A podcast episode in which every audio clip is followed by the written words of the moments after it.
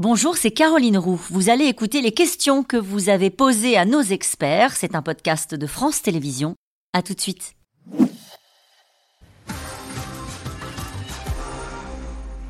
Une question de Nicolas. Avec ces prix-là, peut-on encore parler de fête populaire Nicolas Bouzou oui, quand même, parce que je le répète, on aura quand même la moitié des, euh, billets qui euh, seront compris entre 25 euh, et 50 euros. Et puis il y aura aussi plusieurs centaines de billets de billets qui seront donnés à des associations, à des jeunes, etc. Donc oui, mais en même temps, il faut comprendre aussi l'économie de cette affaire. C'est-à-dire que la demande est très forte, c'est plutôt bien, mais tout le monde a été surpris par le fait qu'il y avait énormément de gens qui se sont connectés pour obtenir des billets. Donc la demande est incroyablement forte. Par définition, le stock, il y a 10 millions de billets c'est déjà pas mal, mais on ne peut pas faire euh, beaucoup plus. C'est un stock euh, qui est limité. Et en plus, c'est quand même, je le répète, une affaire qui est en grande partie une affaire privée. Et donc, il faut équilibrer les comptes. vous parliez d'impôt JO, impôt des JO, à un moment donné, il faut dire aux Français, c'est soit ces prix-là, soit des impôts qui bah, augmentent. soit c'est la taxe, soit c'est la taxe JO. Ah. Euh, ça s'est déjà produit, ça Il y a déjà, oui, il y a des pays qui ont dû à un moment donné lever les impôts. Le Canada pour Montréal. Montréal, 40 ans. 40 ans à rembourser. Allez, les sportifs participants aux Jeux Olympiques ne sont-ils pas contrariés par les prix des billets? Nathalie Certains, oui, évidemment. On l'a déjà évoqué tout à l'heure, c'est-à-dire euh, les sportifs qui euh, sont pour beaucoup en dessous du seuil de pauvreté, qui vivent dans des conditions épouvantables, malgré le statut du sportif de haut niveau qui a été euh, voté. Ça reste quand même une population extrêmement précaire qui sacrifie sa jeunesse et, donc potentiellement son avenir aussi, parce qu'au moment où vous devez faire vos études pour votre métier, bah, vous avez envie de vous entraîner parce que votre rêve c'est d'être champion olympique ou champion du monde. Bah, pour eux, évidemment, d'un seul coup, pouvoir dire, dire à leurs familles qui sont euh, là, présentes, pas loin, bah, tu peux venir, mais c'est 500 balles.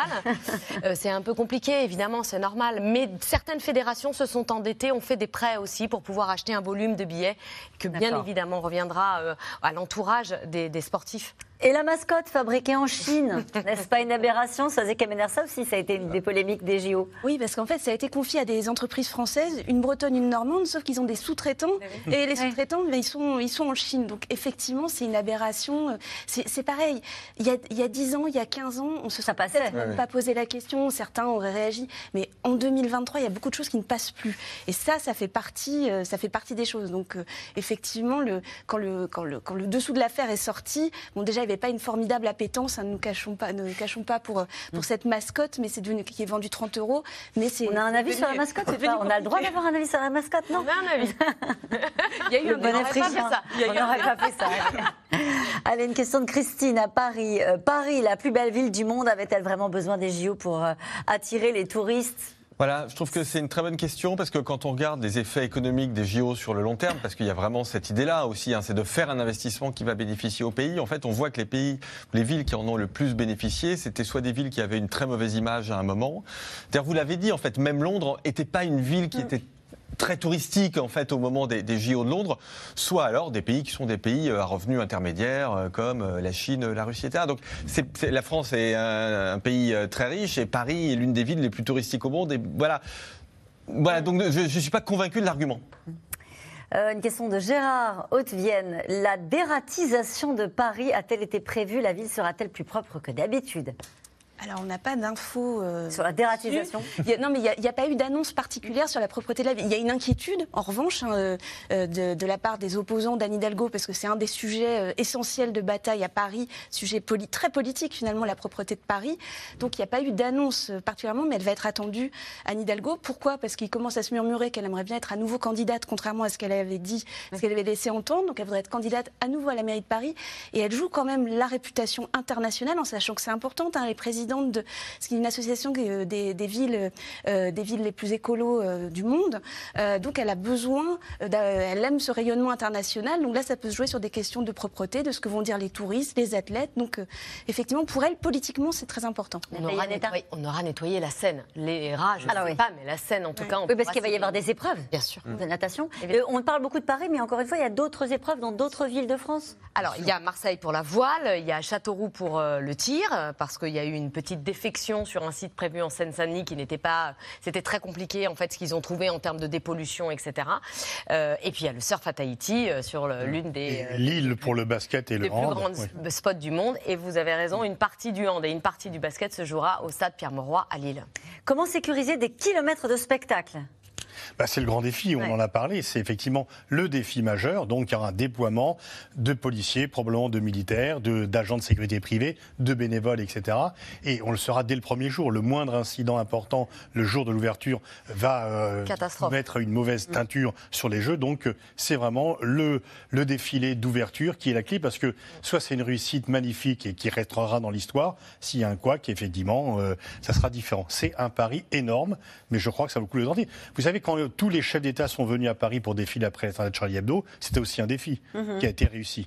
Et effectivement, il y a des Là, là on, a, on, cumule beaucoup les défis. Enfin, je veux dire, il y a la navigation sur la Seine avec la question même de savoir si les mouvements de l'eau peuvent pas être un sujet tellement il va y avoir. Il n'y a jamais eu autant de bateaux en même temps euh, sur la Seine. Euh, encore une fois, les spectateurs sur les quais. Oui, oui, mais c'est un, c'est un sujet visiblement euh, qui est en. Ah, je pense qu'il faut qu'ils s'entraînent un peu pour, pour, le rythme, etc. Quoi, mais alors, le, le statut, ça va être un statut d'établissement public, d'établissement recevant du public. C'est-à-dire que les quais, c'est comme, il faut imaginer que c'est un stade fermé. Donc il y aura des entrées, il y aura du filtrage. C'est pour ça que la question de la sécurité est si importante.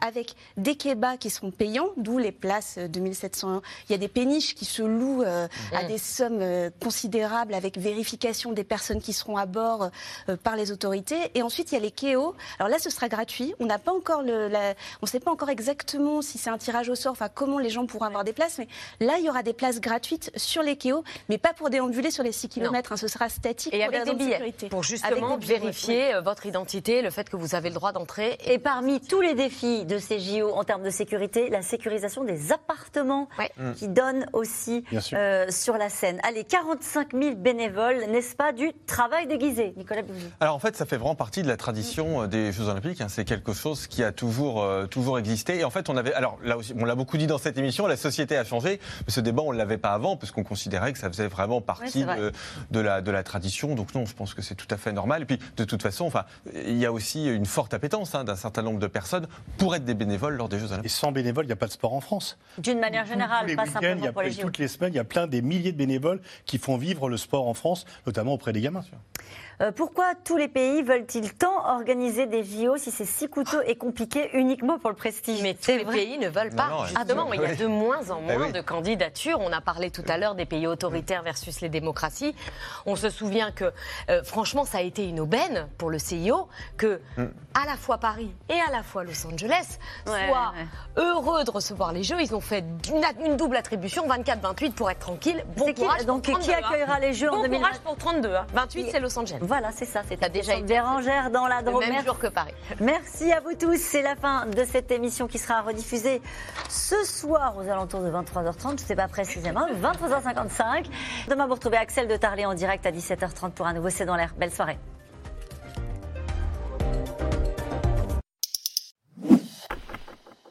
Merci d'avoir écouté C'est dans l'air. Comme vous le savez, vous pouvez désormais écouter l'intégrale, mais aussi l'invité ou vos questions à nos experts. Tous ces podcasts sont disponibles gratuitement sur toutes les plateformes de streaming audio. Et pour le replay vidéo, c'est sur France.tv, bien évidemment. À bientôt.